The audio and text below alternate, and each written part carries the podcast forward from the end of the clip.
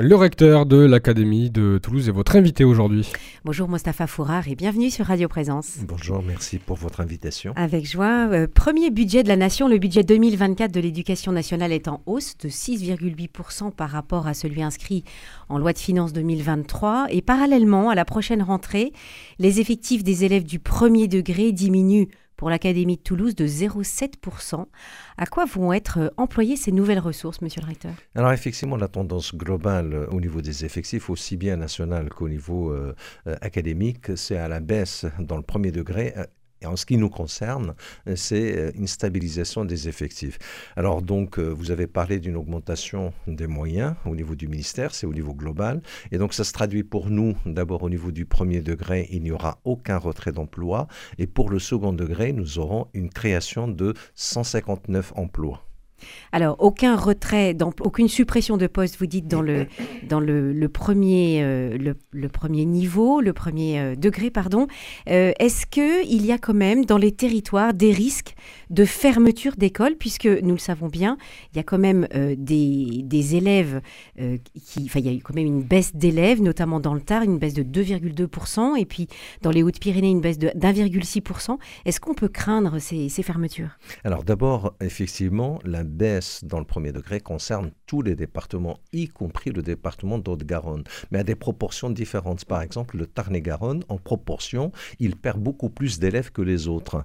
Alors, le choix qui a été le mien, c'est de ne retirer aucun emploi dans aucun département, parce qu'on aurait pu rééquilibrer en fonction de la baisse démographique, mais aussi en fonction du taux d'encadrement. On sait que le taux d'encadrement est beaucoup plus favorable dans certains territoires que d'autres. Par exemple, la Haute-Garonne, euh, le nombre d'élèves par classe est euh, le plus défavorable, je dirais. Hmm. Mais le choix qui a été le mien, c'est de ne pas retirer des postes dans la ruralité, parce qu'on sait très bien que plus de 20% de nos écoles dans la ruralité sont des écoles à une classe, et le retrait d'un emploi, la fermeture d'une classe, fermeture de l'école. entraîne la hmm. fermeture de l'école. Donc hmm. il y a de la, bienveillance. Mais pour répondre plus explicitement à votre question, bien sûr, il y aura des fermetures de classes pour ouvrir d'autres classes au, au sein d'un même département. Parce que il y a aussi des dynamiques démographiques qui sont à l'œuvre dans chacun des départements. Euh, des poches euh, de territoire qui vont se vider un peu et puis d'autres qui vont euh, voir une dynamique démographique. Donc il faut accompagner. Mais ça restera quand même relativement maîtrisé. Il n'y aura pas des fermetures comme on en a connu à une certaine époque qui mobilisaient beaucoup de personnes et puis particulièrement les élus. Donc je les rassure, il y a quand même un travail qui se fait directement entre les élus et les inspecteurs de circonscription. Mmh. Si nous restons sur ce premier degré, Moustapha Fourard, je voudrais que vous nous expliquiez un petit peu quels sont les, les projets que vous allez continuer à, à mettre en œuvre pour, euh, pour ces petites classes. Alors, ce sont des projets que nous avons entamés depuis euh, quelques années déjà, euh, à savoir euh, le dédoublement de classes de grandes sections en éducation prioritaire. Ça, c'est une priorité pour la rentrée, pour la poursuivre. Ça concerne l'éducation prioritaire, les REP, par exemple, à Toulouse. Mais il y a également l'éducation prioritaire dans les autres départements. Il y a aussi l'engagement de, de plafonner les effectifs à 24 élèves en grande section CPCE1. Euh, il y a la scolarisation des enfants de 2 ans dans les quartiers politiques de la ville. Nous savons que cette scolarisation précoce apporte une plus-value pour la maîtrise des savoirs fondamentaux, notamment le, langage, la maîtrise euh, du français. Et puis. Euh, et pourtant, si je peux me permettre sur ce point-là, les professionnels de la petite enfance estiment que le personnel scolaire n'est pas encore prêt pour accueillir ces enfants si jeunes. qu'est-ce que qu'est-ce qu'on peut proposer alors en fait, euh, cette scolarisation, c'est pour ça que nous ciblons prioritairement euh, une scolarisation précoce dans les euh, quartiers politiques de la ville, parce qu'elle n'est pas forcément recommandée pour tout le monde. Vous savez maintenant aujourd'hui, la scolarisation est obligatoire à partir de 3 ans. Il y a un accompagnement sous forme de classe passerelle qui s'adapte au rythme de l'enfant et donc, il y a un accompagnement également par des ATSEM euh, mis à disposition par euh, les mairies en essayant de favoriser euh, d'abord l'éveil de l'élève. Et nos professeurs sont formés pour accompagner. donc, il y a une formation spécifique des professeurs qui s'occupent des enfants en bas âge. D'accord. Et avec le personnel qui est, qui est qui aide, qui n'est pas donc professeur et qui est suffisant dans les territoires pour accueillir ces enfants de deux ans. Absolument. En tout cas, dans les écoles où euh, nous engageons euh, ce, volontarisme de, scolarisation de ces enfants, bien évidemment, il faut que les conditions soient réunies et c'est le cas avec nos partenaires euh, des collectivités, notamment donc les communes. Mhm. Euh, vous avez euh, évoqué, euh, monsieur le recteur, le, recrutement de 159 personnels de l'éducation, dont 149 enseignants. Ça, c'est pour le, second degré. Évidemment, ce sont des postes équivalents en plein. Hein. pour mettre en œuvre, pour reprendre les mots de Gabriel Attal, le choc des savoirs pour élever le niveau des élèves. Alors, nous le savons, hein, le rapport PISA, le 5 décembre 2023, a fait état d'une baisse significative et inédite des résultats des élèves en mathématiques et en français.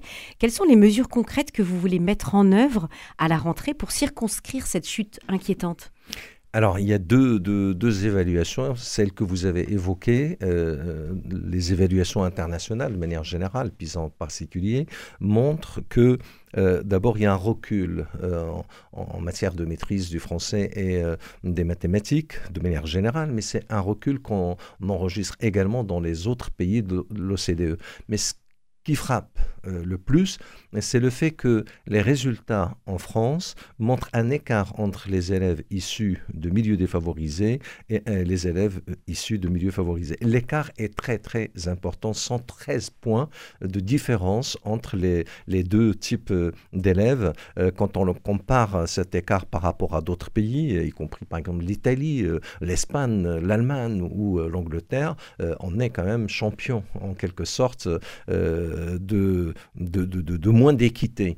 Et pourtant, euh, ce n'est pas faute de, déployer un certain nombre de moyens pour ces, pour ces, ces, élèves défavorisés. Alors effectivement, il y a eu une concentration de difficultés dans certains quartiers avec euh, des euh, concentrations de difficultés sociales et donc des conséquences sur le plan scolaire. Mais il y a un autre type d'évaluation également qui nous montre, ce sont des évaluations nationales, qui nous montrent aussi certaines fragilités de nos élèves et particulièrement au niveau du collège, d'où l'idée de, de choc de des savoirs euh, voulus par le ministre de l'Éducation nationale de l'époque, Gabriel Attal, et donc qui consiste à mettre en place des groupes de niveau. Alors, c'est vrai que ça a heurté la sensibilité d'un certain nombre d'acteurs de l'éducation, parce qu'on pas pensé tout de suite euh, à des classes de niveau.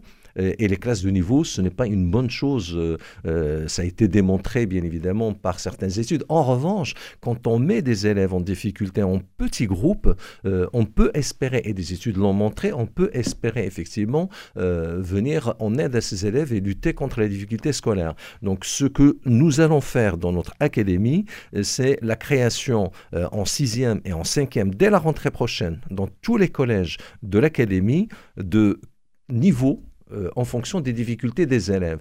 Euh, trois niveaux plus exactement. Un niveau avec 15 élèves maximum, ce sont les élèves qui seraient en grande difficulté. En moyenne difficulté, 26 élèves par niveau. Et euh, les élèves qui n'auront pas de difficulté, ils se trouveront dans un effectif normal, habituel, c'est-à-dire 30 élèves par classe, par niveau.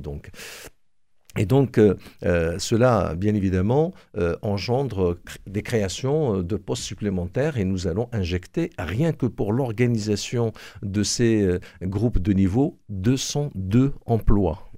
c'est énorme. Alors, ces 202 emplois, ils sont en plus du recrutement des, 159 personnels de l'éducation Alors, en fait, les moyens qui sont donnés sont. Il y, a deux types de recrutement. D'abord, il y a le concours euh, au niveau national. Donc il y a euh, ceux qui sont recrutés euh, au niveau national par discipline, mais il y a également des contractuels parce qu'on manque d'enseignants de, manière générale. C'est un, fonctionnement normal dans, dans, notre institution. Et donc spécifiquement pour le français et les mathématiques, nous allons recruter dès le mois de janvier 50 contractuels en mathématiques, 50 contractuels en français de manière à les former pendant les six mois à venir pour qu'ils soient opérationnels. Ça ne veut pas dire qu'ils vont prendre en charge les élèves en difficulté, mais simplement ils vont venir en appui aux autres professeurs euh, sur les autres niveaux, euh, euh, y compris les classes supérieures. Mmh et quid de, de l'histoire, monsieur le recteur? Est-ce que on, voit bien que les Les élèves ont aussi un certain nombre de lacunes sur, euh, sur des dates clés quand même de l'histoire de France. Est-ce qu'il y a aussi là des, des propositions qui sont faites ou des, des, décisions qui vont être appliquées à partir de la rentrée Alors, il y a une réflexion qui est menée sur euh, euh, les contenus des programmes. Je ne peux pas vous faire des annonces aujourd'hui parce que simplement on ne les a pas C'est trop tôt. C'est trop tôt et le ministre s'était engagé effectivement à ce qu'il y ait une révision des programmes et pas que l'histoire-géographie. il peut y avoir d'autres disciplines également qui pourrait euh, être revu. Mhm. Euh, Mustapha Fourar, je voudrais que euh, je revenir sur euh, la déclaration que vous avez faite lors de votre conférence de presse la semaine dernière. Vous avez annoncé vouloir créer des nouvelles unités localisées pour l'inclusion scolaire, les fameuses ULIS, pour les enfants porteurs de handicap au premier et au second degré. Qu'en est-il du personnel d'accompagnement qu'on appelle les ALSH, puisque les, un certain nombre de familles disent que les enfants n'ont pas forcément l'aide qui, peut, euh, qui, devrait lui être euh, attribuée alors, euh, c'est un vrai sujet, hein, parce que l'école inclusive, dans la tête de, certaines personnes, c'est forcément un accompagnement humain. L'école inclusive, qui est une avancée considérable, c'est l'accueil d'élèves porteurs d'handicap en milieu dit ordinaire. Et donc, c'est déjà en soi euh, euh, un travail qui doit être mené avec nos partenaires, MDPH, mais aussi l'ARS. Et donc, le problème des accompagnements euh, humains, ce n'est pas un problème de moyens, c'est un problème de ressources humaines. C'est-à-dire que nous avons les moyens pour euh, essayer de faire face à cette inflation, parce qu'il faut le souligner quand même. Euh, souvent, euh, on a tendance à externaliser les difficultés scolaires par l'accompagnement humain, alors qu'en réalité, il y a d'autres traitements à apporter, y compris d'ailleurs en termes de moyens numériques. Il y a du matériel informatique adapté à certaines situations qu'il faut privilégier plutôt que de l'accompagnement humain. Et donc, il y a une inflation de demandes. Euh, nous avons des difficultés, notamment en Haute-Garonne, euh, pour satisfaire les demandes. Et c'est pour ça que j'attire vraiment euh, l'attention des prescripteurs de bien regarder de près quand on fait des prescriptions, de manière à ce qu'on soit juste avec les élèves qui en ont le plus besoin. Et il y a un levier sur lequel nous avons également joué ces dernières années. Nous avons été bien entendu là-dessus et je remercie les, les responsables des MDPH, à savoir les prescriptions euh, individualisées. Elles étaient également très importante. Là, aujourd'hui, on mutualise davantage, ce qui est une bonne chose pour l'élève. Il ne faut pas l'oublier. Euh, la notion d'autonomie est très importante. Et donc, quand nous avons une personne qui s'occupe d'un élève, ça limite parfois l'autonomie de l'élève. Par contre, quand on a une personne qui suit deux ou trois élèves, ça permet à l'élève d'avoir quand même un peu de temps d'autonomie. Mais c'est un peu au cas par cas, parce que ça dépend aussi de l'élève et des besoins euh, qu'a cet élève d'être accompagné? Alors, tout à fait. C'est mmh. pour ça qu'il euh, il ne faut pas non plus qu'on consacre des accompagnements humains à des situations qui peuvent se passer de cela et donc concentrer euh, nos, euh, notre accompagnement aux élèves qui en ont le plus besoin. Mmh. Je voudrais terminer notre entretien, Monsieur le recteur, sur, sur cette, cette question de l'uniforme, la tenue unique hein, qui a été annoncée par le président de la République le, 16 janvier dernier.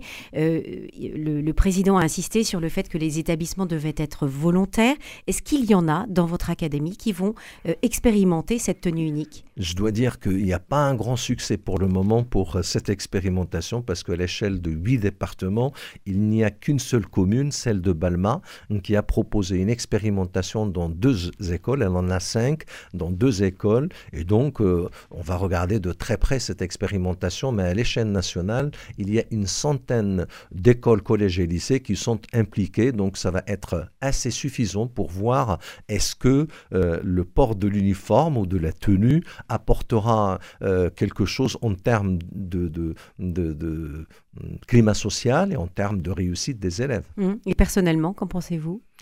Moi, j'ai vécu ça hein, en Guadeloupe à la Réunion. C'est courant, c'est rentré dans les mœurs, euh, notamment euh, à l'école primaire et au collège.